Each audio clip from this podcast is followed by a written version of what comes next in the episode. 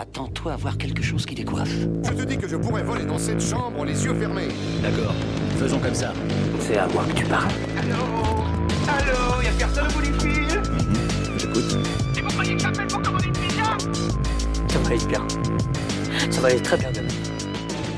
Bonjour à toutes et à tous et bienvenue dans Pop News, épisode 13, déjà l'épisode 13, je suis en compagnie d'Adrien. Salut Adrien. Salut Thomas, comment ça va? Ça va super, on se retrouve aujourd'hui comme d'habitude dans notre rendez-vous quinzomadaire de récap de l'actualité pop culturelle. Comme d'habitude, vous êtes là, c'est que vous appréciez, a priori n'oubliez pas les petits pouces en l'air sur YouTube, sur Dailymotion, sur TikTok, sur tout ce que vous voulez, sur Instagram également, mais aussi, surtout, c'est très important, les étoiles sur vos applications préférées de podcast et n'oubliez pas l'abonnement si ce n'est toujours pas fait. Qu'est-ce qu'on fait habituellement dans cette émission? On fait les brèves pop culturelles de la quinzaine, donc on essaie de faire assez rapidement le tableau de ce qui s'est passé dans les deux dernières semaines. Ensuite, Adrien nous fait son point box-office. Et ensuite, qu'est-ce qu'on fait? Le gros sujet. En général, il y a un gros sujet. Là, on en a deux. Le premier, c'est sur la fin du partage de comptes sur Netflix. On va voir que c'est quand même possible, mais bon, voilà, c'est peut-être un peu plus compliqué. Et ensuite, la purge de contenu sur Disney+, qui est orchestrée en ce moment sur Disney+, on va en parler, parce que, bah, l'air de rien, c'est assez important pour euh, la future tendance euh, de tout ça. Enfin, je vous ferai mon radar des sorties à venir sur la quinzaine, et on terminera avec nos recos tout simplement. Euh, je vais te lancer tout de suite sur la première brève de cette quinzaine, c'est la date de sortie de Loki saison 2. Yes, Loki saison 2 qui a enfin une date de sortie, on en parlait il y a quelques pop news, mais là c'est bon, c'est officiel. Loki saison 2 sortira le 6 octobre 2022 sur Disney+. En tout cas, le premier épisode ou peut-être les deux premiers. Euh, Ouais. Pour rappel, donc euh, Loki, ça suit le personnage de Loki qu'on avait vu dans Avengers, dans Thor, etc., qui est joué par Tom Hiddleston. Et dans euh, la série Loki, en fait, c'est son travail au sein de la TVA avec Mobius qui lui est interprété par Owen Wilson. Donc on suivra euh, la suite des, des aventures de, de Loki dans cette saison 2. Et je rappelle, bien. 6 octobre 2022. À rythme hebdomadaire, bien évidemment, puisque c'est une série importante pour Disney+. Euh, la suite, brièvement, euh, on a appris euh, le décès à 58 ans de Ray Stevenson, qui est un acteur que l'on connaît notamment puisqu'il jouait Volstagg dans, dans les Thor. Euh, Mhm. de, du MCU, il a joué Punisher dans Punisher Warzone, il a joué dans, dans un film qui s'appelle Re, euh, du côté Chabat euh, de... non pas d'Alain Chabat, mais du côté de l'Inde plutôt, et puis il était surtout connu pour, euh, par exemple, euh, Rome dans la série de HBO. Excellente va- Ouais, excellente série. Il était dans la saison 7 euh, de Dexter. Voilà, qu'est-ce que j'ai oublié? Blackbeard dans Black Sails. Et on allait le voir très prochainement, Bon, on va toujours le voir, mais ce sera à titre posthume, dans Ahsoka, la Mhm. série Disney Plus Star Wars, où il va jouer un personnage qui a un sabre laser d'une couleur très intéressante. Donc euh, voilà, c'est Ray Stevenson qui euh, nous quitte à un âge bien trop jeune, 58 ans. On continue avec Pedro Pascal qui euh, s'est un petit peu euh, épanché sur euh, la façon dont sont tournées les séries de Star Wars Mandalorian, les saisons de Mandalorian, dans une table ronde organisée par The Hollywood Reporter avec d'autres acteurs et il explique enfin, enfin, disons qu'il confirme euh, Mhm. ce que tout le monde sait un petit peu tout bas, c'est que euh, la plupart des scènes qui sont tournées désormais avec lui en Mandalorian, bah, c'est pas lui à l'intérieur de, Que de- ouah du costume. Voilà, on le savait déjà plus ou moins, mais c'est déjà c'est désormais confirmé. Euh, il explique en fait que euh, au tout début, il y a eu pas mal d'expérimentations pour savoir euh, si c'était mieux que ce soit lui, si c'était pas mieux que ce soit lui, enfin, etc. Et en Mhm. fait, c'est mieux pour lui que ce soit pas lui, parce que il dit tout simplement que euh, quatre mois dans ce costume-là, euh, physiquement, c'est compliqué pour lui. Donc, Ouais, donc voilà, et en plus, ça lui a permis de faire beaucoup d'autres choses, notamment de tourner dans The Last of Us, que l'on connaît désormais pour euh, bah, le grand succès que ça a eu euh, à partir du mois de janvier Eh oui.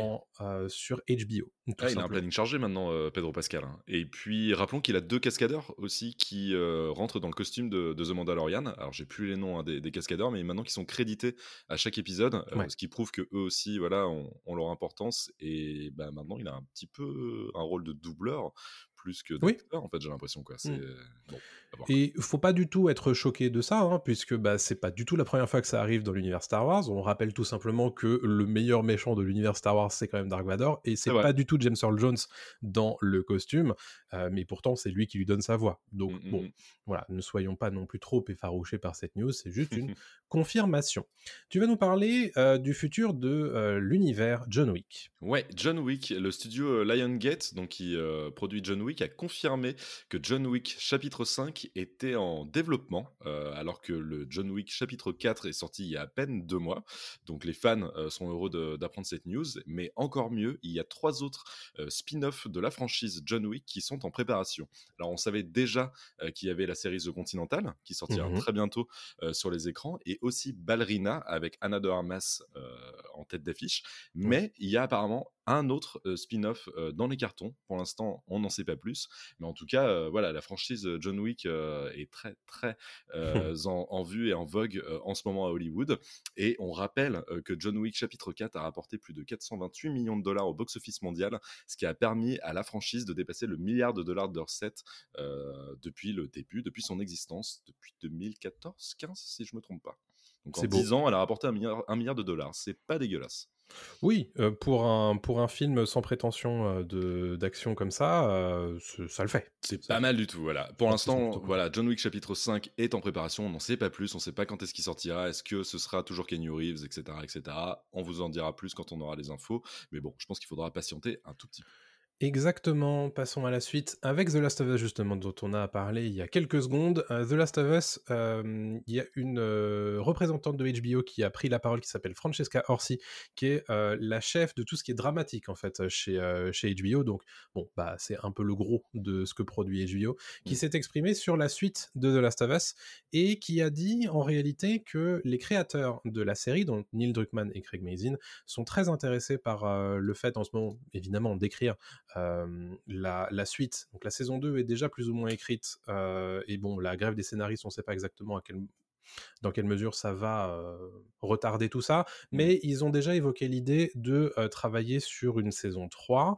Alors elle-même ne sait pas exactement à quel point ils sont avancés dans cette euh, réflexion. Et elle-même non plus ne sait pas si ça va donner lieu à une saison 4, etc. etc. Donc pour Mm. l'instant, on est vraiment dans la phase exploratoire de ce que peut être la suite de The Last of Us.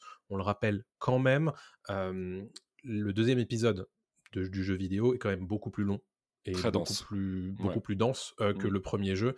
Donc il est tout à fait possible qu'il faille plusieurs saisons pour l'adapter. Au moins deux, ce serait logique, au moins deux saisons pour adapter ça, ce serait très bien. Une seule, ce serait trop rushé, je pense. Ouais. Ouais. Donc c'est pas du tout une garantie qu'il y aura une saison 3, hein, parce qu'il faut évidemment que la saison 2 fonctionne, mais voilà un petit peu où est-ce qu'on en est sur euh, tout ça, sur The Last of Us. Il faut pas non plus être trop pressé hein, de voir la saison 2 de The Last of Us, parce que bon, bah, la grève des scénaristes, on en a parlé déjà il y a 15 jours. Mm-mm. On vous Voilà. invite d'ailleurs à écouter notre épisode spécial de Pop News qui revient sur la grève des scénaristes si vous voulez tout savoir euh, sur le futur en fait des séries et des films euh, à venir parce que ça va être un peu compliqué pour beaucoup beaucoup d'œuvres euh, pop culturelles dans les mois à venir. Donc voilà, si vous Exactement. voulez vraiment connaître sur le bout des doigts la problématique des scénaristes à Hollywood en ce moment, on vous invite à écouter Pop News. Tout à fait, c'est bah, dans l'épisode 12, tout simplement. Exactement, Et si vous voulez juste cet extrait-là, bah, vous allez sur YouTube ou sur Dailymotion, l'extrait qui fait 15 minutes à ce sujet, voilà. On vous résume. vous attend, tout simplement. Je vais te donner la parole avec Futurama, euh, qui annonce une nouvelle saison. Ouais, on s'y attendait euh, plus ou moins. C'était euh, une arlésienne, c'était euh, quelque chose voilà, qui se murmurait dans les couloirs. Mais ça y est, c'est officiel. Futurama aura une onzième saison après 10 ans d'absence. Donc c'est énorme, on s'y attendait Ah ouais. pas vraiment. Mais pour rappel, donc, Futurama, c'est la série de Matt Groening et de David X. Cohen. Donc Matt Groening, créateur des Simpsons, évidemment. Et qui avait été diffusée voilà, au début des, des années 2000. Et qui revient donc là pour une onzième saison en France sur Disney+. On rappelle que toutes les saisons de Futurama sont dispo sur Disney+, et elle arrivera très bientôt cette euh, nouvelle saison, puisqu'elle sera diffusée à partir du 24 juillet, avec un nouvel épisode chaque semaine. Évidemment, euh, le but de, de cette nouvelle saison, ce sera d'attirer un nouveau public qui ne connaît pas Futurama. Euh, la nouvelle génération n'a pas forcément grandi avec. Moi, j'ai adoré Futurama quand j'étais gosse, mais je Mm. pense que euh, voilà, des, des collégiens, des lycéens ne connaissent pas forcément. Donc là, c'est Ouais. intéressant de, de s'adresser à un nouveau public, tout en gardant la même patte, la même direction artistique, en gardant le même casting en VO En France, on ne sait pas trop. C'était Donald Renew notamment qui doublait Fry, le Mhm. héros de Futurama. On ne sait pas s'il revient. On aura sûrement des infos très bientôt.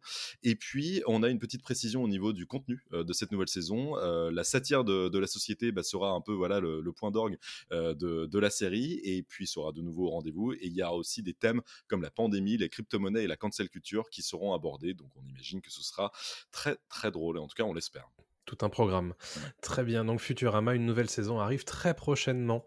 Un truc qui arrive pas très prochainement pour le coup, c'est euh, un nouveau MMORPG dans l'univers du Seigneur des Anneaux. Ça a été annoncé ben, il y a quelques jours par Amazon Games et par euh, Embracer Group, qui détient désormais euh, Middle-earth Enterprises, donc qui détient tous les droits évidemment d'adaptation de l'œuvre de Tolkien. Un nouveau MMORPG, pourquoi je dis nouveau? Parce qu'il y en a déjà un en fait. Hein. Le Seigneur Mm. des Anneaux Online existe depuis des années, et voilà donc que Amazon Games annonce quelque chose, bah, un petit peu de nouveauté, hein, tout simplement, dans cet univers.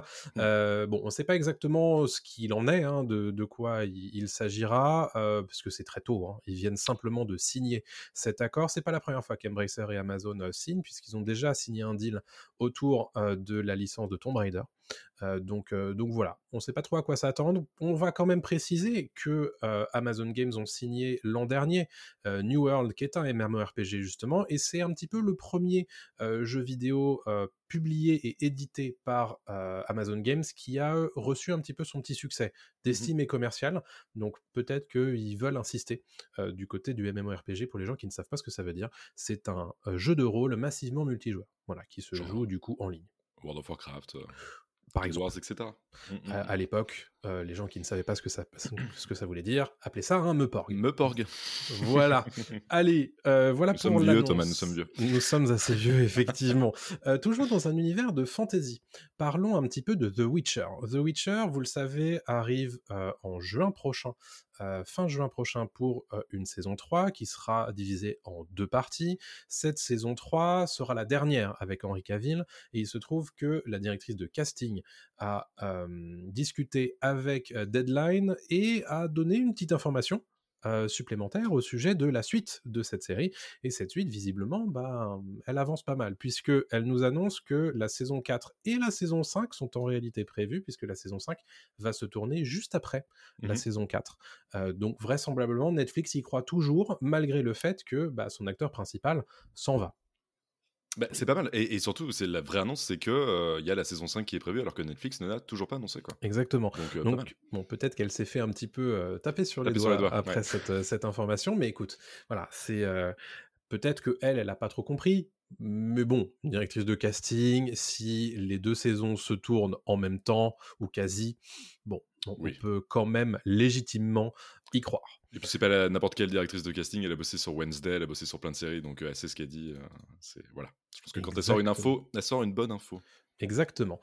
Euh, je te propose qu'on fasse un petit point sur euh, le PlayStation Showcase, qui est un Mhm. petit peu la première conférence qui lance le Summer Game Fest. Le Summer Game Fest, c'est un petit peu ce qui remplace l'E3, euh, qui en général fait lieu à une grande batterie d'annonces autour du monde du jeu vidéo. L'été, c'est un petit peu le grand carrefour des annonces.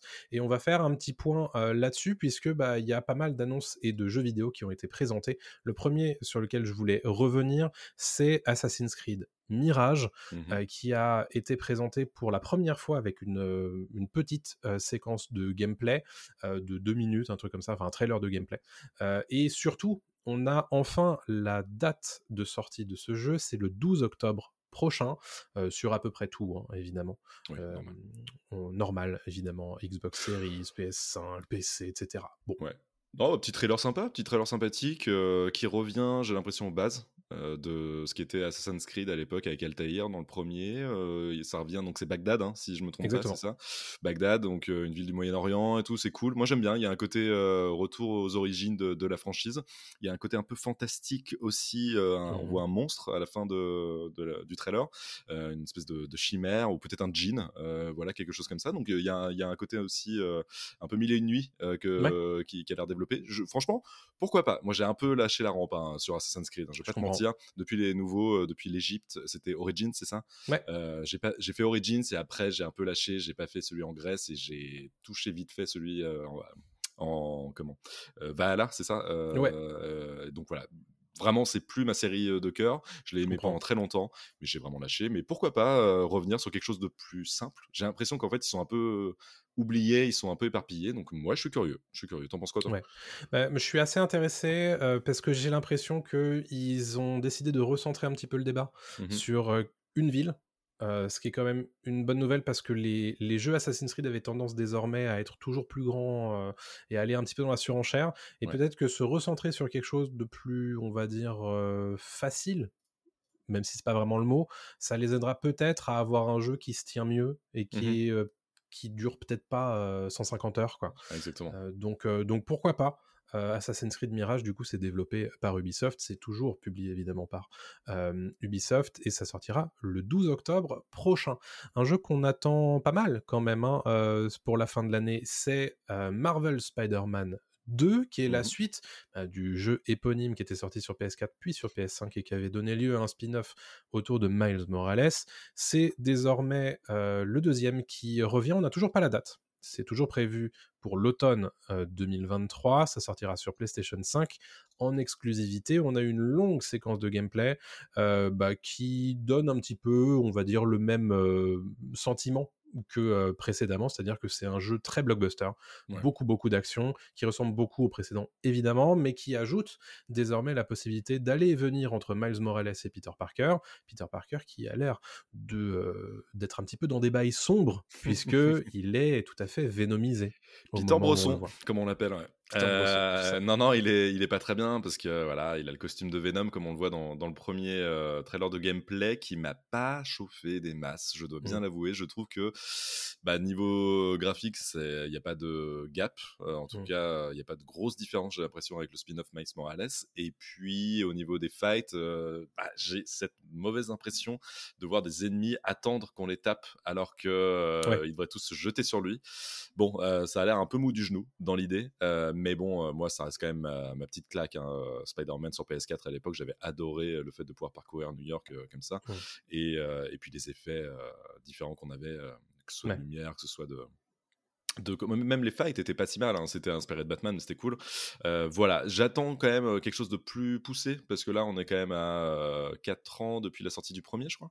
Ouais, c'est ça. Euh, ouais, à peu près. Donc ouais, j'aimerais un jeu un peu plus un peu plus poussé niveau gameplay et même graphiquement, j'espère que ça sera un peu plus sympa que ce qu'on a vu quoi. Parce que moi ça m'a pas hyper. Moi, j'ai surtout une grosse question à son sujet, c'est comment tu fais pour renouveler un monde ouvert alors que bah, c'est le même monde ouvert que, euh, que précédemment, c'est-à-dire que c'est toujours Manhattan. Vraisemblablement, on va désormais un petit peu plus loin que juste Manhattan, puisqu'on voit des ponts, etc. Mais là, il est dans le Queens, voilà. Euh, dans, le premier, euh, dans le trailer. Ce qui n'était pas le cas, du coup, dans, dans précédemment, donc pourquoi pas? J'ai juste un peu peur qu'on y fasse la même chose, et que ça mmh. soit rempli de la même manière.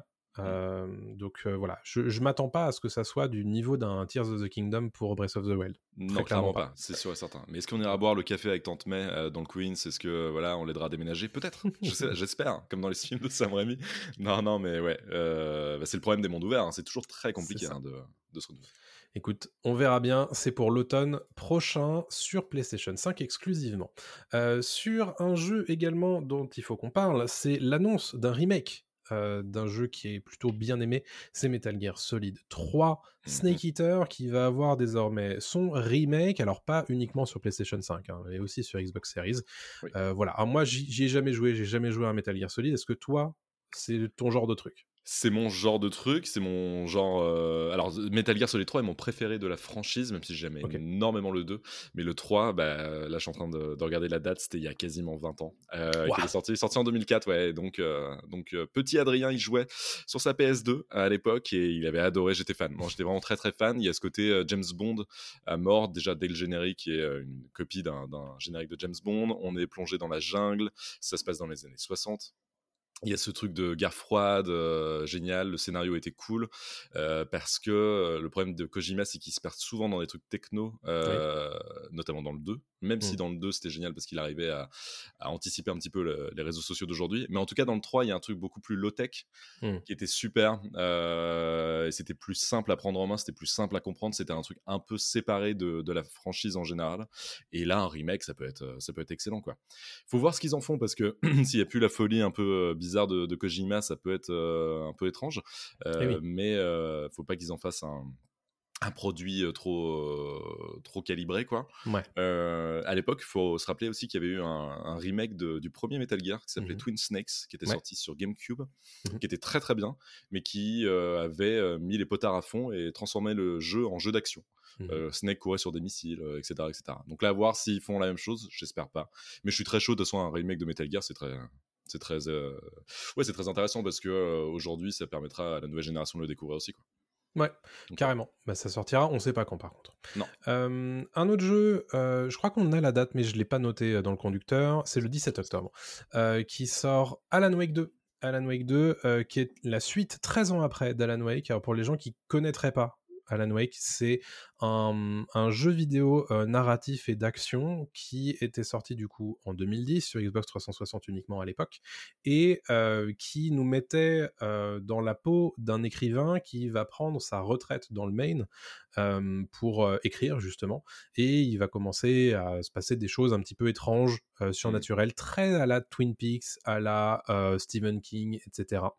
Euh, c'est vraiment les inspirations principales de ce jeu et une suite arrive enfin 13 ans après. C'est toujours développé par Remedy, mais cette fois c'est édité par Epic Games. Et bah, honnêtement, moi j'ai regardé ce trailer et je suis super chaud en fait. Pareil, pareil, ça a l'air trop bien, ça a l'air, ça a l'air fou, encore plus, plus développé aussi au niveau de, de l'histoire, même des mécaniques de, de gameplay. Mhm. L'ambiance a l'air, a l'air vraiment dingue, euh, surnaturelle encore une fois, etc. Ouais. Et, euh, et puis la performance capture aussi, on voit que c'est des vrais acteurs là. Enfin, Mhm, mhm. non, non, ça a l'air, super. Je sais pas ce qu'ils ont prévu exactement, est-ce que c'est une suite directe ou pas, parce que c'était un peu dur à suivre hein, le premier, on va pas se Oui, mentir. mais pas euh, ouais, mais ça a l'air très très bien. Carrément. Et euh, un deuxième personnage principal, du coup, euh, a, a été présenté, qui s'appelle Saga Anderson, Mm. qui est une, euh, une flic du FBI. Et on jouera toujours aussi Alan Wake, bien sûr, mais ça a l'air de tout pousser un petit peu plus, plus loin, tout ça. Mm, mm, euh, mm, mm. donc c'est vraiment... Euh, c'est devient une de mes grosses attentes euh, de, de cette fin d'année. Donc Ouais. j'espère qu'ils se seront pas loupés. Non, petite précision avant de passer à autre chose, c'est le fait que le jeu va sortir uniquement en dématérialisé. Il ne sortira Ouais. pas en support physique. Euh, ce qui est un petit peu dommage pour ceux qui veulent le posséder et le garder pour plus tard. Si jamais il est retiré des plateformes, bah, il ça. n'y aura plus moyen de jouer à Alan Wake 2. Bon, C'est voilà, un choix un peu étrange. Le studio a annoncé, mais a, expliqué que euh, c'était euh, parce que il voulait que le jeu coûte pas forcément plus cher. euh, bon, bon. c'est vrai que pour les collectionneurs, c'est toujours un peu dommage euh, de ne pas avoir accès à, à ces jeux euh, en disque. Bon, c'est Voilà. comme ça. Mm. Euh, je vais te redonner la parole, tout simplement, parce que c'est l'heure de ton point box-office, tout simplement. Et oui, c'est parti. Alors, on va commencer par les Gardiens de la Galaxie 3, euh, qui continue de cartonner au box-office, qui vient de dépasser les 731 millions de dollars récoltés dans le monde entier, malgré la concurrence de Fast 10 et de La Petite. Sirène, qui sont sortis il y a très peu de temps.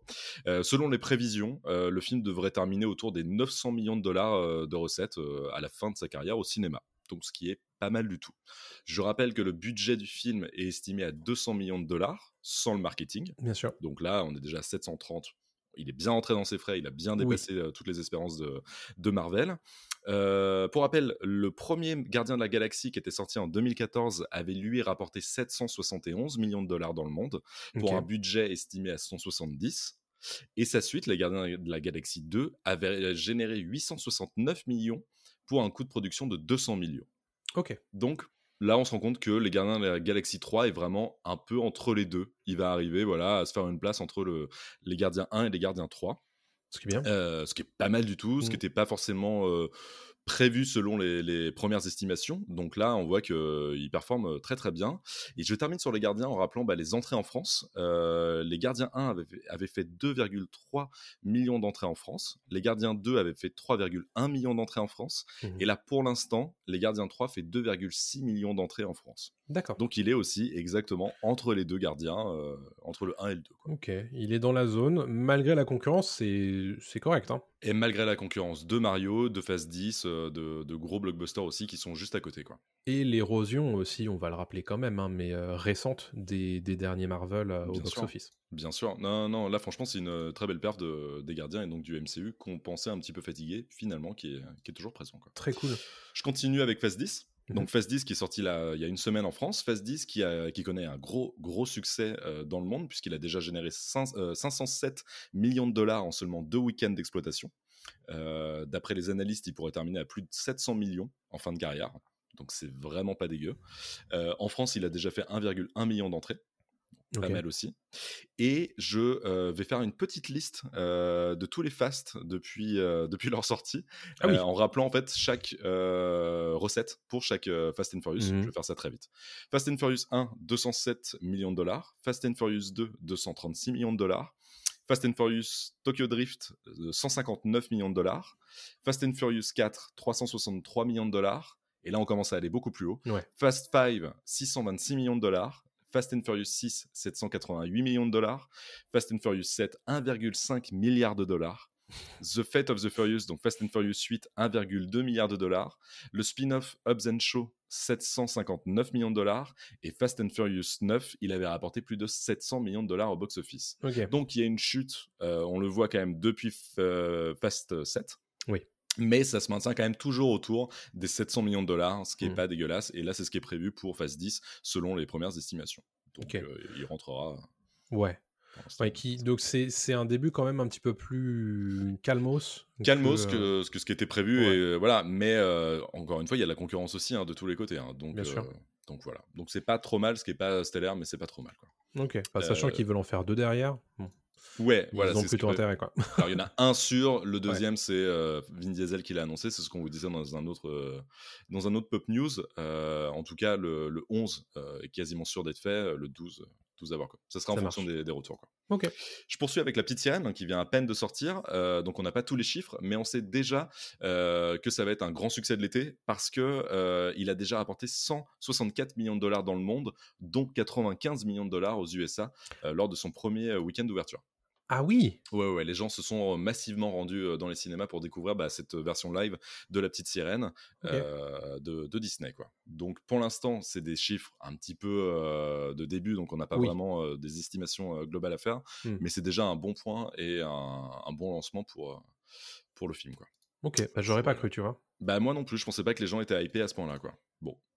Je poursuis avec Super Mario. Mmh Super Mario, donc voilà, qui continue d'exploser les compteurs. Euh, il est actuellement à 1 milliard 278 millions de dollars de recettes récoltées dans le monde. Les prédictions indiquent qu'il pourrait terminer à 1 milliard 350 millions, euh, ce qui est énorme. Et il est déjà, en fait, avec ce chiffre de 1 milliard 270 millions, il touche euh, comment la petite, la petite n'importe quoi, la Reine des Neiges, qui ah lui avait terminé à 1 milliard 280 millions.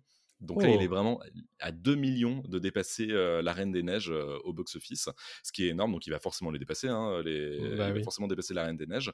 Donc là, ça en fait l'un des dessins animés les plus, les plus rentables de, de tous les temps. En France, il cartonne aussi. C'est 6 895 000 entrées euh, depuis euh, sa sortie au cinéma. Donc, euh, tout le monde s'est précipité pour, pour découvrir les aventures de Mario et ce qui va lancer, bien évidemment, une suite, voire même des spin-offs. C'est un peu ce qu'on disait dans notre critique de, de, Super Mario dans Pop Tier qu'on vous invite à écouter. on en a parlé la semaine dernière. Exactement.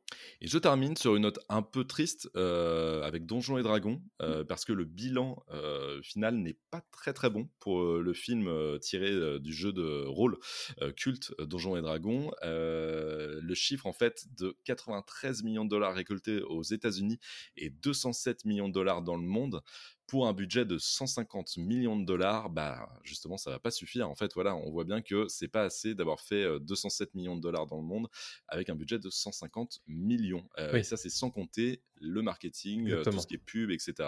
Donc il y a très peu de chances qu'on voit une suite dans les années à venir, même si une série est apparemment en préparation autour du jeu de rôle. Mais malheureusement, il y aura sûrement pas de suite avec le pour le film, euh, porté par Hugh Grant, Chris Pine et Michel Rodriguez.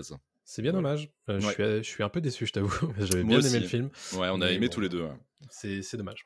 Bon, voilà, c'est comme ça. C'est Hollywood, qu'est-ce que je te dis C'est la dure loi, hein, évidemment. La dure loi des chiffres. De tout ça. En plus, le film, ils l'ont pas laissé mourir, hein, donc. Euh, non, ils l'ont bien supporté. Je pense qu'il a été mal marketé. Il a sûrement, mmh. il y a eu une mauvaise communication. Peut-être. Mais c'est souvent le cas. Et le bouche à oreille a fonctionné, mais sûrement pas assez, quoi. Exactement. Bon, bah écoute, merci beaucoup pour ce point box-office très complet. Et puis, Mais bah, on fera euh, évidemment le point dans deux semaines sur Phase 10, sur la petite, ciné- la petite sirène, etc. Exactement. etc.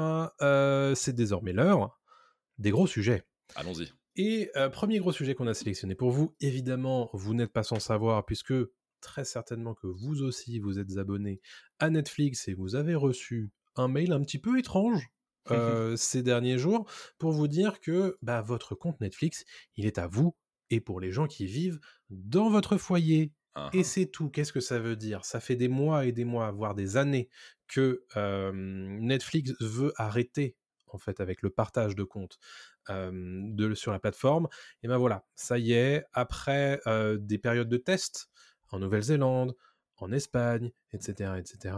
Et ben voilà, ça y est, euh, plusieurs centaines, enfin plusieurs dizaines de pays euh, ont vu déployer bah, cette euh, fin en réalité euh, du partage de mots de passe. Alors c'est plus compliqué que ça en réalité. Ce qui se passe, c'est que votre compte désormais va être lié à une IP qui est donc votre adresse de chez vous, votre adresse internet, et les devices, les appareils qui se connectent à cette IP dans un délai de 30 jours de mémoire, C'est ça, c'est euh, un mois pile. Exactement. voilà. peuvent euh, accéder à Netflix en dehors du domicile, mais après le délai de 30 jours, il va falloir vous reconnecter à cette IP. Mhm. Donc, ça veut dire que ça laisse quand même la possibilité de toujours partager avec des gens qui viennent régulièrement à votre domicile, mais ça devient de plus en plus compliqué. On va préciser quand même aussi que Netflix a laissé la possibilité aux gens de toujours partager leur, euh, leur mot de passe, Mhm. mais moyennant finance, à partir de 5,99€ par mois pour un utilisateur supplémentaire. Ce qui commence à faire assez cher, hein, puisque euh, mis bout à bout, je sais plus combien c'est, c'est 10 euros, je crois, le, le tarif de base sans pub, et ensuite Mhm. pour les, euh, les, les écrans supplémentaires, on arrive très vite à 15-16, euh, donc ça commence à, à faire cher. L'objectif, évidemment, c'est que les gens créent eux-mêmes leur compte personnel, euh, qu'il soit pubé ou pas, hein, puisque c'est euh, à l'heure actuelle le- le- l'abonnement, l'offre la moins chère, c'est Netflix avec pub. Et combien c'est? C'est 7 euros, je crois À peu près, je crois que c'est Ça ça, doit ouais. être ça. Tout à fait. Euh, donc voilà, le, sachant qu'on a eu des chiffres récemment pour nous dire que bah, cette offre-là, elle est quand même relativement utilisée. C'est-à-dire qu'il y a désormais 5 millions d'utilisateurs dans le monde euh, de Netflix qui sont avec l'offre avec pub euh, de Netflix. Euh, donc en réalité, euh, ça fonctionne. Et un quart, a priori, des nouveaux abonnés Netflix sont des abonnés Netflix pubés. Oui. Euh, voilà. Oui, oui. Et on voit, il y a un âge aussi médian euh, qui a été annoncé. C'est 70% des membres soutenus par la publicité, euh, en gros ceux qui, ont, euh, qui sont souscrits à cet abonnement, sont âgés de 18 à 49 ans et l'âge médian des abonnés est de 34 ans. Donc on voit vraiment que c'est, je pense, des jeunes actifs, cadres, sûrement, des gens voilà, qui, qui ont les moyens quand même de travailler, mais pourtant c'est un âge médian de 34, euh, 34 ans. Comme quoi les publicités, parce qu'à à une époque, c'était aussi un des grands arguments de Netflix, c'est la télé, Mais sans les pubs, Oui. et c'est à peu près ce que tu veux voir. Mhm. Là, désormais, c'est... euh, bah, en fait, les gens, finalement, les publicités, ça les dérange peut-être pas tant que ça. C'est ça. Est-ce qu'on revient un peu sur le côté technique quand même, Bien juste pour sûr. préciser aux gens, voilà, je, je peux refaire un tout petit truc, euh, petit résumé. En gros, donc tu l'as déjà dit, hein, mais vraiment je, je vais un tout petit peu répéter, mais Netflix en fait définit le foyer principal d'un utilisateur à partir de son adresse IP.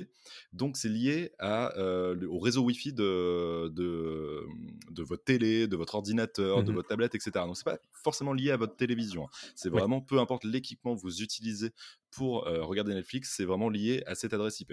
Et ensuite, en fait, il n'y a aucune action qui, est requise de la part de l'utilisateur.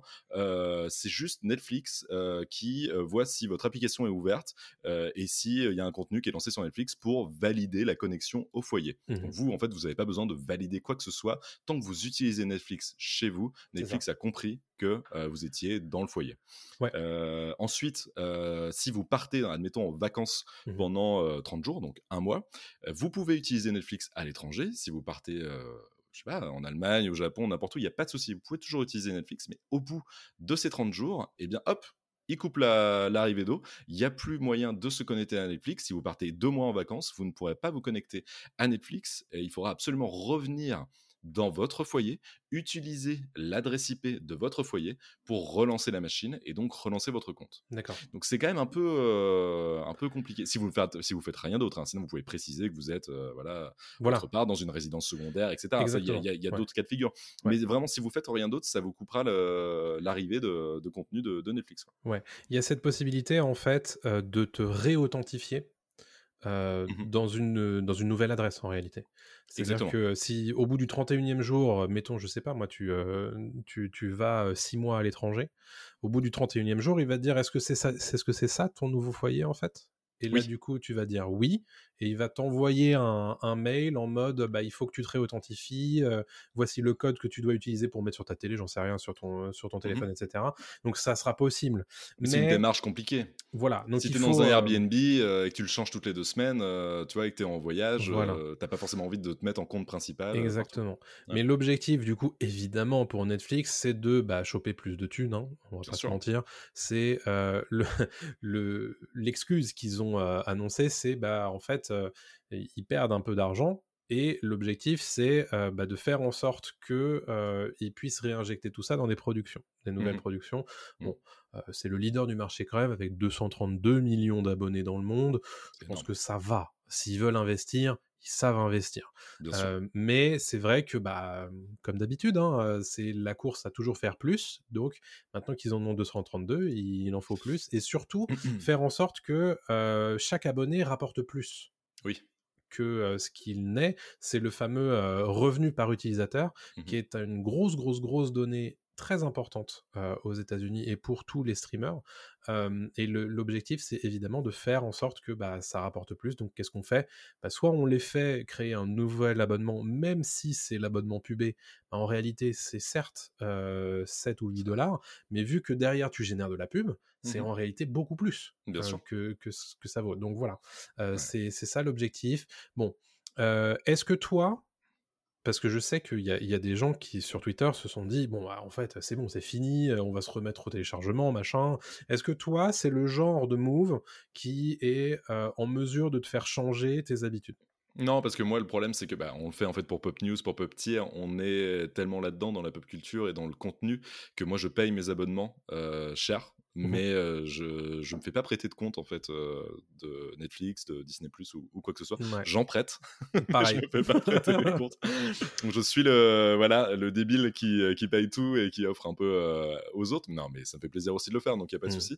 Mais c'est vrai que maintenant, je pense que c'est un move qui va me faire, enfin en tout cas de, dans, dans, ma, dans mon entourage, il y a beaucoup de personnes qui vont sûrement faire des choix et qui vont sûrement arrêter peut-être Netflix, arrêter d'autres plateformes et vont vraiment faire, euh, bah, vont, vont se dire bon, bah, je vais préférer peut-être regarder Amazon Prime plutôt euh, Ouais. que Netflix.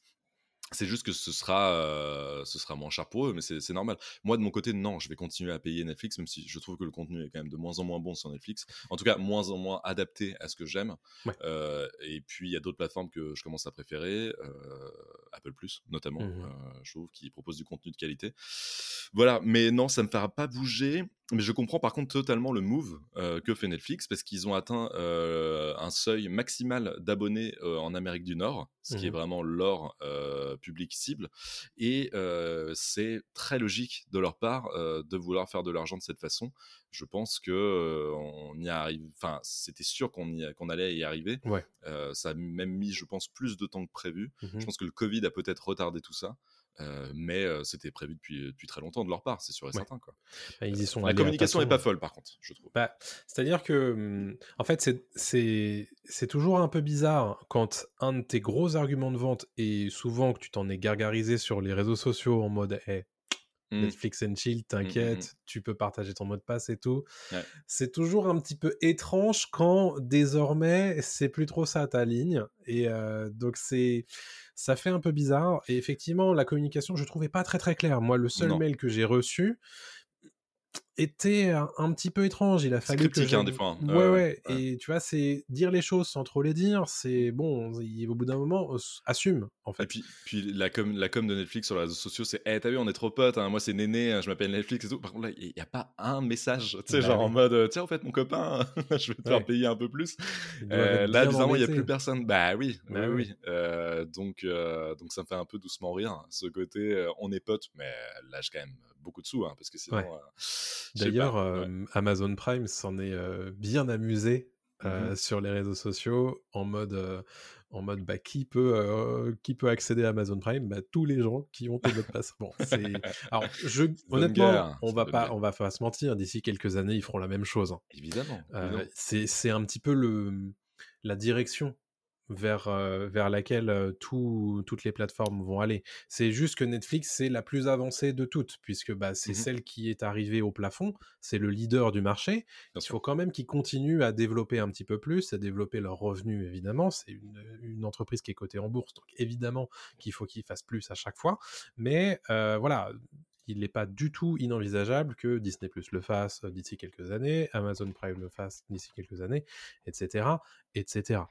Je suis entièrement d'accord. Entièrement d'accord. Donc à voir euh, ce que les gens, euh, ce que les gens en penseront là, dans, dans les prochaines semaines. On verra les chiffres, on vous en parlera, on vous dira Ouais. euh, si un bon vraisemblablement, investissement. ils n'ont pas. pas très très peur.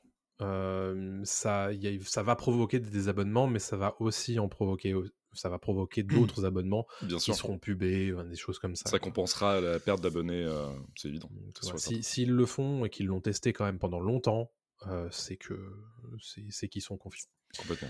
Passons au deuxième gros sujet qu'on a choisi pour vous, peut-être un petit peu plus rapide que euh, Netflix, c'est Disney ⁇ qui a enclenché le mode purge, tout simplement. hein. Non mais c'est c'est- c'est C'est clair. hein. Euh, ouais, ouais. L'objectif pour eux, bah, ça va être de- d'annuler, enfin de d'enlever de la plateforme euh, un certain nombre de productions, qu'ils ont faites avec de grands deniers, de la plateforme, parce que ça leur coûte trop cher de les mettre à disposition. Alors ça concerne un certain nombre de, de productions, on va dire, high profile, qu'ils ont beaucoup porté d'un point de vue marketing.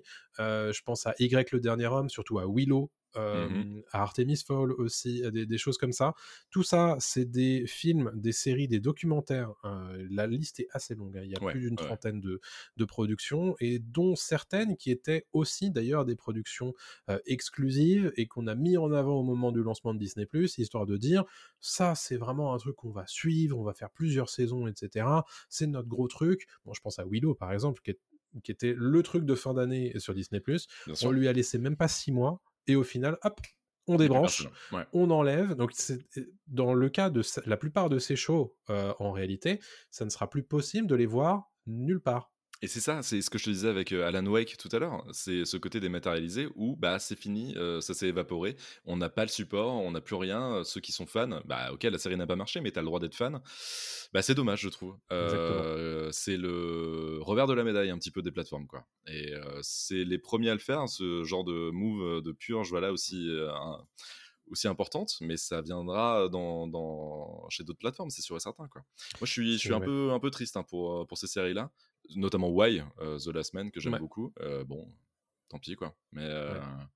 on va pas vous faire la liste, hein. clairement. Non, non, on la liste est extrêmement liste. longue. C'est beaucoup de séries américaines. hein. Euh, En tout cas, c'est beaucoup de séries. On va pas se mentir aussi. C'est logique qu'ils les dégagent euh, de leur Ouais. catalogue parce qu'elles n'ont pas marché et parce que c'était un peu niche pour certaines, euh, parce que euh, voilà, c'est des trucs un peu même télé-réalité parfois, mais c'est des trucs qui disparaissent vraiment totalement quoi de la plateforme. C'est pas juste une série annulée. On pourrait se dire tiens, je dis n'importe quoi, la 1899 de, de Netflix est annulée, mais elle est toujours dispo sur la plateforme. Tu peux toujours la regarder cette série.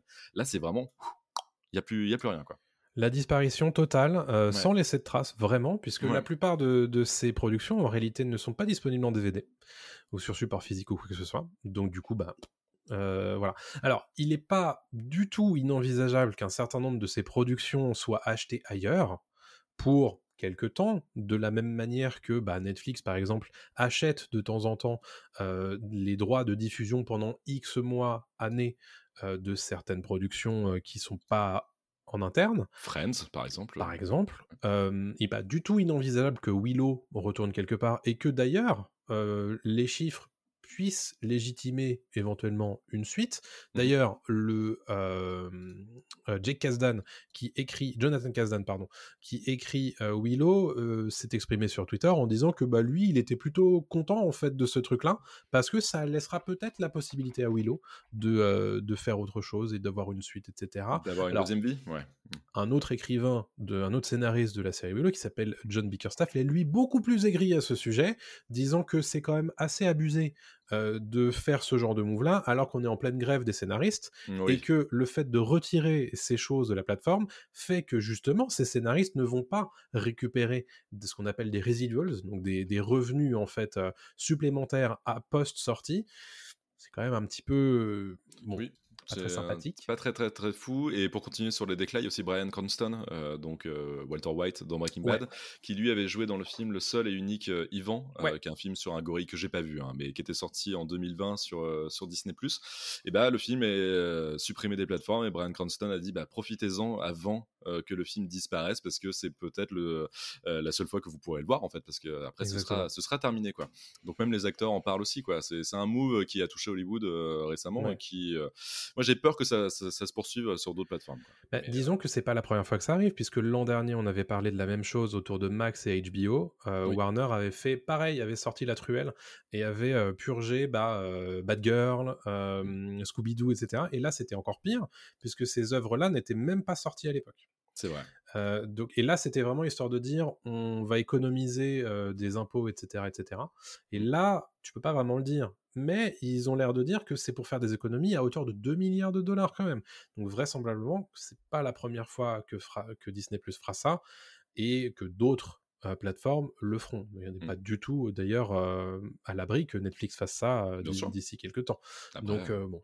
Si c'est pour réinvestir dans de, de nouveaux contenus, pourquoi pas. Mais euh, Euh, disons Le- que tant qu'il y a quelque chose, euh, tant que ces œuvres-là finissent par être disponibles ailleurs, pourquoi pas Mais disons que c'est quand même toujours un peu euh, pénible pour les téléspectateurs, mais imagine pour les créateurs. mhm. T'imagines euh, quel, euh, quel signal tu envoies aux créateurs de dire bah écoutez, nous, on est d'accord pour produire ce truc-là, mais si ça se trouve dans six mois, ça n'existe plus. ouais. Ouais. Quand même un peu dommage. Non, c'est dommage. Et puis, comme tu l'as dit, le timing est pas dingue non plus, avec la Ouais. grève des scénaristes. Donc, Exactement. euh, Voilà, voilà pour ces deux gros sujets euh, qu'on voulait évoquer euh, sur cette quinzaine. Qu'est-ce que vous en pensez? N'hésitez pas à nous dire ça euh, sur les réseaux sociaux, euh, dans les commentaires de ces vidéos, puisqu'on le rappelle, hein, tout ça c'est disponible sur YouTube, sur Dailymotion et sur des formats courts sur TikTok, Instagram, etc., etc.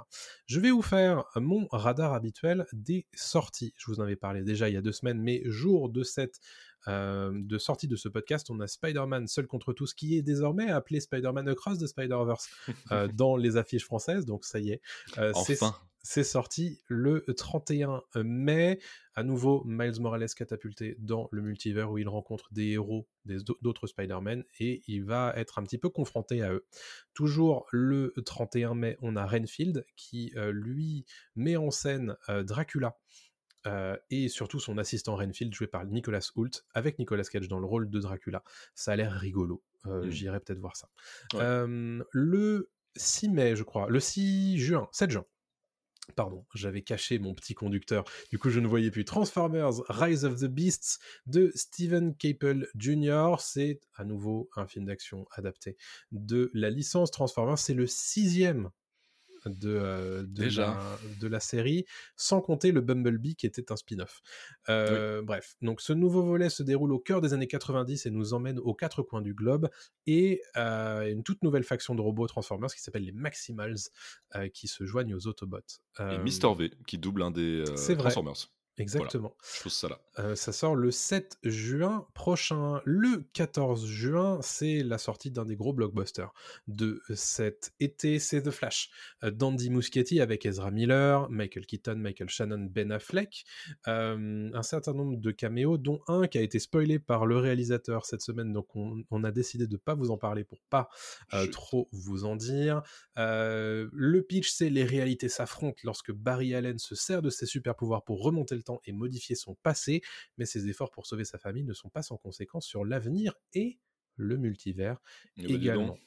Bravo, Tout Barry. ça, c'est les sorties en salle. Il y a aussi énormément de sorties streaming, dont Yellow Jackets, dont je n'ai pas euh, prévu de, de, petites, euh, de petites illustrations, désolé, mais c'est la saison 2 qui est désormais disponible sur Canal+, à rythme hebdomadaire, malgré le fait que la saison 2 soit terminée euh, aux États-Unis. Pour rappel, le pitch, c'est après le crash d'un avion, des lycéennes d'une équipe de football luttent pour leur survie dans une région sauvage du Nord, et 25 ans plus tard, les survivantes se sont reconstruites, enfin presque, euh, car une question revient sans cesse, mais qu'est-ce qui s'est passé pendant les 19 mois qu'a duré leur calvaire? C'est la saison 2 qui revient sur Canal+, à rythme hebdomadaire, et Yellow Jackets, tu me l'as confirmé, c'est quand même très bien. Très sympa, c'est très très sympa. Et moi, je suis en train de, bah, de commencer la 2 qui vient d'être diffusée sur Canal. Il y a les deux premiers épisodes. C'est très cool. Euh, ça, ça, alterne vraiment entre passé et présent. Il y a un côté un peu lost, un, côté euh, euh, folklore, horreur à la Midsommar. c'est pas mal. Franchement, non, je, suis très content de, de mettre ça en ce moment. Très cool. 2 juin sur Netflix, on a Manifest qui revient pour sa dernière saison. Je crois que c'est la quatrième. Une série dramatique surnaturelle avec une histoire de passagers dans un, dans un vol d'avion. Honnêtement, je regarde, enfin, je j'ai vu ça de loin, mais j'ai jamais regardé. Mais je vous le dis quand même, ça arrive du coup le 2 juin sur Netflix en intégralité, j'imagine. le 2 juin également, Vortex, c'est une rediffusion d'une série France Télé qui avait qui été diffusée de mémoire en début d'année. Mmh c'est sur Netflix, c'est une série d'enquête science-fiction avec Thomas Sisley et de mémoire, ça avait été plutôt bien reçu à l'époque de sa diffusion sur France Télé. Donc ça arrive sur Netflix. Le 7 juin, on a Saint X qui est une série dramatique qui arrive sur Disney avec Alicia Debnam Carey, que vous connaissez pour The Hundred et pour Fear the Walking Dead. la série raconte comment la mort mystérieuse d'une jeune femme pendant des vacances idylliques dans les Caraïbes crée un effet boule de neige qui finit par mettre sa sœur en quête de réponse également en danger. Pourquoi pas? Pourquoi pas, ça s'appelle Saint-X, c'est sur Disney+. Le 10 juin, c'est le retour de Rick et Morty pour une saison 6 sur Netflix. Je vous fais pas le pitch, hein, vous connaissez Rick et Morty. SF et comédie, et puis doublage un peu azimuté. Et très bonne saison. Voilà. Passage. Ah oui, parce qu'elle était déjà disponible ailleurs, c'est ça? Elle est disponible sur Adult Swim dans le pass Warner de Amazon Prime. Voilà, ok, donc ça arrive sur Netflix. Le 10 juin, le 14 juin, on a The Full Monty, la série. Et oui, puisque 25 ans après, Disney Plus a décidé de raconter ce qui se passe pour les héros de The Full Monty dans euh, Sheffield. Donc ils sont un petit peu euh, voilà, euh, dans une espèce d'économie en berne et ils essaient de trouver des manières inventives et absurdes de s'en sortir. Évidemment, on imagine bien que ça va réveiller certaines choses qu'ils avaient fait dans le film précédemment il y a 25 ans. Ça sort le 14 juin. Le 16 juin, on a Tyler Rake 2, qui est un film d'action avec Chris Hemsworth. La suite, en réalité, le film s'appelait pas Tyler Rake en France, mais Extraction. Et là, désormais, la suite s'appelle Tyler Rake 2. C'est un film d'action qui a l'air assez dingo. J'en ai vu un plan séquence euh, assez malade euh, au cinéma et ça rend plutôt bien. Avec un point enflammé, c'est ça? Ouais. Ouais. Hmm. Ouais, ouais. Voilà. très, très bien. Euh, pour pas trop se prendre la tête, mais voilà, c'est, c'est, ça a l'air, ça a l'air pas mal. Le 16 juin. Et toujours le 16 juin, c'est la dernière sélection que je vous ai faite pour, pour ça. C'est Stanley. Stanley, c'est un documentaire qui va sortir sur Disney Plus le 16 juin, qui est dédié du coup au grand créateur de des comics Marvel et socle du MCU, hein, puisqu'on l'a vu euh, énormément aux manettes. Euh, c'est basé beaucoup sur des archives personnelles euh, et des interviews de lui. Ça a l'air assez cool, honnêtement. Mmh. Donc moi, je, je vais regarder ça. C'est le 16 juin et c'est la fin de mon radar des sorties. Merci beaucoup. Bah, il y a plein plein de choses à regarder en juin. Là. Ouais, hein. et fin juin, ça va aussi s'accélérer, mais on en reparlera du coup dans deux semaines sur Pop News. Voilà. Alors, écoute, j'ai envie de te proposer de faire quelques recommandations. J'ai envie de te faire commencer en réalité. Bah, pas de souci. pas de euh, souci. Est-ce que tu veux nous parler de Succession saison 4 qui s'est terminée à l'heure où on enregistre aujourd'hui Et aujourd'hui, je l'ai regardé aujourd'hui, je l'ai regardé ce matin. Euh, le dernier épisode de Succession saison 4. Euh, c'est toujours dur de regarder la fin d'une série qu'on aime beaucoup. Moi, j'aime Succession. Non, c'est toujours un peu amer, mais en même temps, on a très envie de savoir ce qui va se passer. Encore plus Succession. Qui, qui voilà, va succéder à, à Logan Roy. Euh, Logan Roy, bon, je répète, euh, je résume très vite euh, la série Succession. C'est un mania des, des médias. c'est l'équivalent de Rupert Murdoch en fiction. Rupert Murdoch qui est celui qui détient Fox News, tous les, mmh les grands journaux aux États-Unis, etc. Voilà. Et Succession, c'est l'histoire de d'une famille qui se déchire pour savoir qui va prendre la suite du papa lorsque il lâchera les, lâchera le business, quoi. Mmh Donc on suit euh, notamment trois euh, enfants, l'aîné, euh, la fille entre deux, et puis le plus jeune. Et là, la saison 4, c'est vraiment... on ramène tout le monde, tous ceux qu'on a vus dans les trois premières saisons, et puis, et puis on les fait s'affronter, entre guillemets. Quoi. C'est un couteau super. tiré. C'est un couteau tiré, vraiment un couteau tiré. Moi, j'avais été, j'avais adoré la 1, la 2, la 3 m'avait un petit peu déçu. Et puis là, la Mm. 4 remonte tout. C'est vraiment peut-être ma saison préférée euh, de la série. Euh, ça fait 4 ans, euh, Succession, 5 ans que ça existe. Ouais. C'était lancé en 2019, c'est ça? Et, euh, et là, la, la- la saison finale ne déçoit pas du tout. Ils savent quand s'arrêter. L'acting est incroyable. Euh, la réalisation est folle. Il y a un épisode qui est dingue, euh, un peu tourné comme si c'était un épisode en live. Ouais. Euh, ils sont tous au top. L'histoire est super parce que jusqu'au bout, jusqu'au dernier épisode, t'as envie de- d'avoir les réponses, t'as envie de savoir et en même temps, t'as pas envie parce que tu les adores, euh, ces, ces persos-là. Donc non, c'est une excellente série, c'est une grande série. De toute façon, tout le monde le dit, hein, je, je suis pas le premier. Et, euh, et puis, c'est très compliqué de parler de succession en deux secondes. Il y a tellement de choses, tellement Ouais. de strates.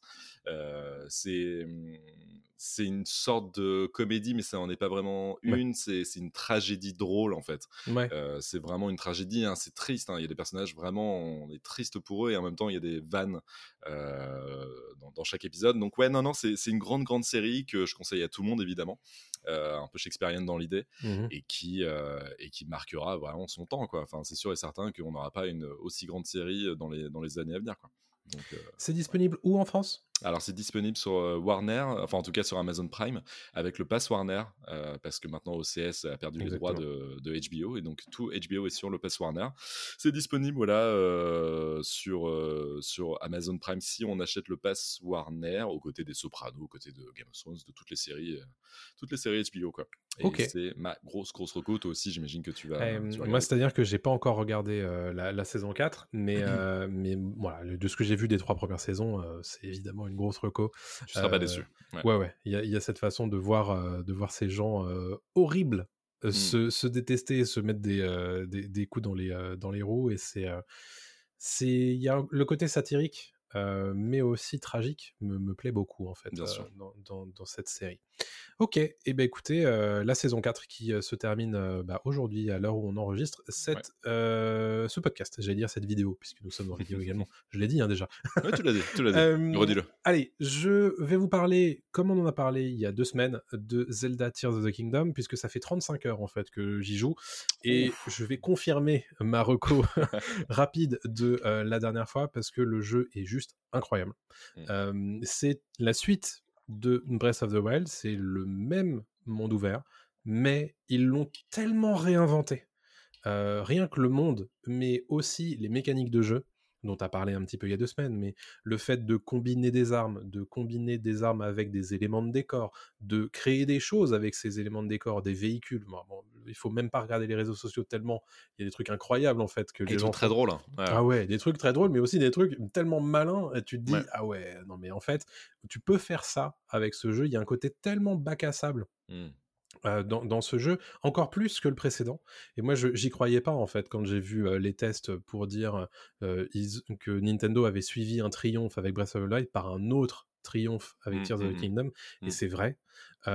J'y passe un, un temps démoniaque en fait. C'est vraiment un, un aspirateur à temps ce, ce jeu et j'y passe vraiment un bien meilleur moment que ce Breath of the Wild que j'avais arrêté au bout de 15 heures parce que bah, c'est difficile de, de, de reprendre un jeu Zelda, pour moi en tout cas, quand tu l'as laissé pendant quelques jours. Mhm. Et, euh, et donc du coup, je l'avais, j'avais fini par le laisser. Mais celui-ci, j'y passe tellement un bon moment que j'y joue un peu tous les jours, tu vois? Mhm. Et, euh, et je pense que ça va me permettre aussi peut-être de revenir sur Brest. Mais, euh, honnêtement, euh, Ah, ça sera compliqué, je pense. Tu, tu verras pas l'intérêt Ouais. de revenir sur Brest. et en fait il y a tellement de trucs qui sont cool dans ce jeu et qui sont des nouveautés mais tellement bien pensés. Déjà, D'ailleurs il n'y a pas de bug dans ce jeu, c'est assez hallucinant. Ah, Il y, a- fou. hein. y a un truc quand même qu'il faut le dire parce que c'est que les, les capacités de la console, la Nintendo Switch sont vraiment arrivées à leurs limites. Euh, tu vois que bon il y a quand même des moments où euh, c'est compliqué rame un peu, d'un- ouais. point de vue euh, voilà ça lag mais malgré ça je passe tellement un bon moment que, que, voilà, je le vous recommande. Évidemment, si vous avez adoré Breath of the Wild, vous allez adorer Tears of the Kingdom. Seul petit bémol, moi, c'est que je peux pas changer les contrôles de, sur la manette et j'aimerais bien quand même qu'un jour un grand développeur, un grand éditeur comme Nintendo puisse nous laisser faire à peu près ce qu'on veut de, des contrôles. Moi, j'ai un pote qui a beaucoup de mal, par exemple, et c'est pas un jeu qui est fait pour lui. quoi. C'est vraiment dommage. Déjà, faut pas avoir de gros doigts parce que la manette de Nintendo, enfin de Switch, elle est pas dingue pour ça. Et même si on a une officielle un peu plus grosse, euh, ou pas, ça reste quand même des, un mapping de boutons qui est mal foutu. je crois que tu peux juste changer le bouton du haut et le bouton du bas. Ouais. Et ce qui change rien en réalité. Ce qui change rien parce que techniquement tu vas quand même galérer à sauter et courir en même temps. Moi, c'est vraiment la question de tu, ne peux pas courir et sauter en même temps simplement en fait dans le jeu. C'est ça. quand même une base normalement de tout jeu de plateforme quoi. Ouais. dommage. Je te rejoins évidemment totalement. Moi j'ai une autre façon de le découvrir ce jeu, c'est que je le picore. Mais alors vraiment c'est l'apéro pour moi à chaque fois. C'est je mmh. sais pas pourquoi alors que le premier je l'avais complètement comme toi pris en main ah et j'avais jamais lâché. Mais là mmh. celui-là je fais ah petite partie de 2 heures, 3 heures et puis je le lâche. Non, je le lâche et je fais pendant 2-3 jours, je vais pas y jouer. Mais en même temps, j'ai passé un très bon moment et j'ai envie, limite, qu'il me dure des mois et des mois. Je comprends. Tu vois, j'ai de prendre du plaisir à ce jeu. Je sais qu'en fait, il est tellement dense et c'est vertigineux. Hein. C'est un jeu ah vertigineux. c'est hallucinant. Dans le bon sens. Dans mmh. le sens où euh, vraiment, euh, on fait waouh, il y a tellement de possibilités, tellement de, de mécaniques, de, de, de, je sais pas, même de de comment de, de, distance à parcourir que c'est euh, que c'est monstrueux quoi. Mais je rejoins totalement, c'est fou. Bien sûr. Et alors, faut pas le considérer comme un 1.5, hein. c'est vraiment un 2. Certes, le moteur graphique est le même, certes, le monde est similaire, mais il est très différent et il y a tellement de choses à faire. Euh, Ils ont trouvé plein de petites façons en fait de réinventer ce monde. C'est tu vois, c'est à ça que je faisais référence tout à l'heure quand on parlait de Marvel Spider-Man 2. Mmh euh, c'est que je m'attends pas à ce que eux ils réussissent à mmh. renouveler leur monde ouvert comme euh, Tears of the Kingdom l'a fait pour Breath of the Wild. Parce qu'il y a ce côté. Eux, ils ont trouvé des manières. Bon, déjà, il y a tout l'univers dans les cieux, mais aussi tout l'univers en sous-sol et, aussi sur toute la map qui était déjà disponible sur Breath of the Wild, qui a été vraiment renouvelée. Enfin bref, je pourrais en parler beaucoup, mais honnêtement, voilà, je vais, je m'arrêter là. c'est une grosse, grosse reco sur Nintendo Switch. c'est une exclusivité et ça a fait déjà un carton absolu. en trois jours, en trois jours, ils ont fait 10 millions de, ventes. Exactement. Parce que Hogwarts Legacy a mis deux semaines à faire deux ou trois semaines. Donc c'est voilà. Ça mais c'est dit. C'est bon, ils ont plié le game. Allez, euh, dernière petite reco et après on se, on s'arrête pour aujourd'hui. Tu veux nous parler de Silo, la série sur Apple TV+. Exactement, c'est une série sur Apple TV+ qui est tirée d'un, bouquin, euh, bouquin super que j'ai terminé juste avant de commencer la série. Alors c'est euh, pour la faire très simple, Snowpiercer, le transpersonnage, donc Snowpiercer qui avait été adapté en film mmh par le coréen, j'ai perdu son nom, par Chan Wook. Bong Joon-ho. Euh, Bong Joon-ho, merci. Euh, Bong Joon-ho avec Chris Evans et qui avait aussi, aussi été adapté en série euh, sur Netflix, série pas dingo, euh, mais en gros l'histoire de, euh, de Silo c'est la même, mais à la verticale. En gros, c'est dans un silo à missiles qui fait une centaine d'étages, donc qui est creusé dans le sol.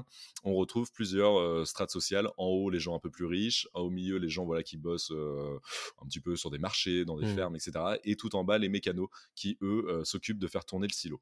Il y a à peu près 10 000 âmes qui vivent dans le dans le silo, et on suit l'histoire de Juliette. Juliette qui en fait est une mécano à la base et qui va devenir shérif du silo, qui va enquêter sur ce qui se passe à l'intérieur de, du silo et surtout qui va euh, peut-être découvrir des choses sur l'extérieur du silo euh, parce qu'on leur fait miroiter aux gens à l'intérieur que le monde euh, est pas si dingue que ça et pas si beau mais peut-être que si peut-être que non c'est pas trop donc voilà. C'est une très bonne adaptation du bouquin, c'est très fidèle. Vraiment, je l'ai fini juste deux jours avant de commencer la série, donc c'est extrêmement fidèle. On trouve Rebecca Ferguson dans le rôle principal, qu'on avait vu elle dans Dune, qu'on retrouvera dans Dune partie 2 d'ailleurs, et euh, dans les dernières Missions Impossibles. Donc Rebecca Ferguson qui le fait super bien. Elle est excellente.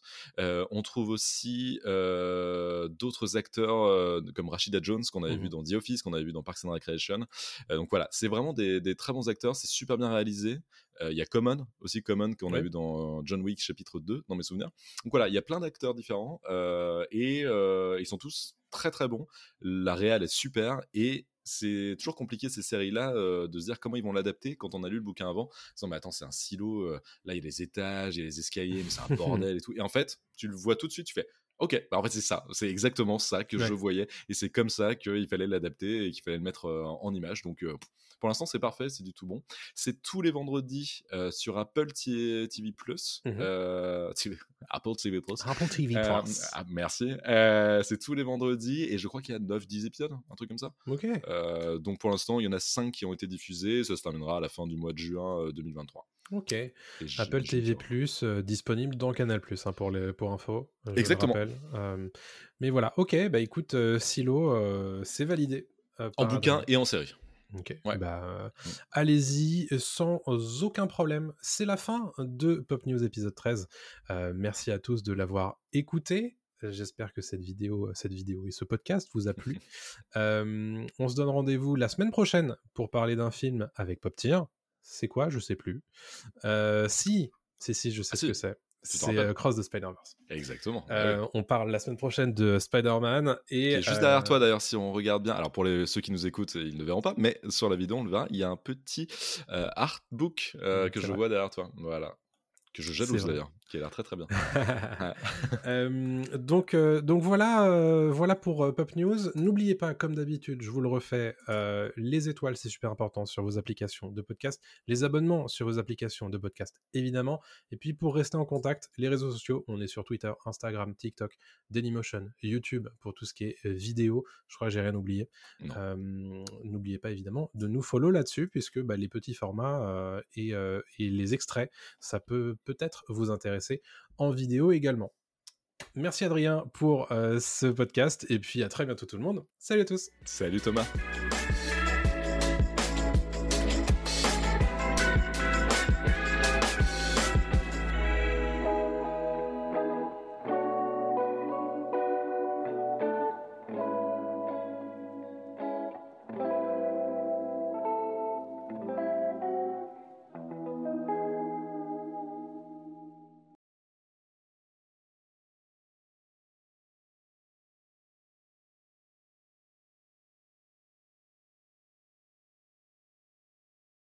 La terre est fermée pour la journée. Ramassez vos affaires et rentrez tout de suite à la maison.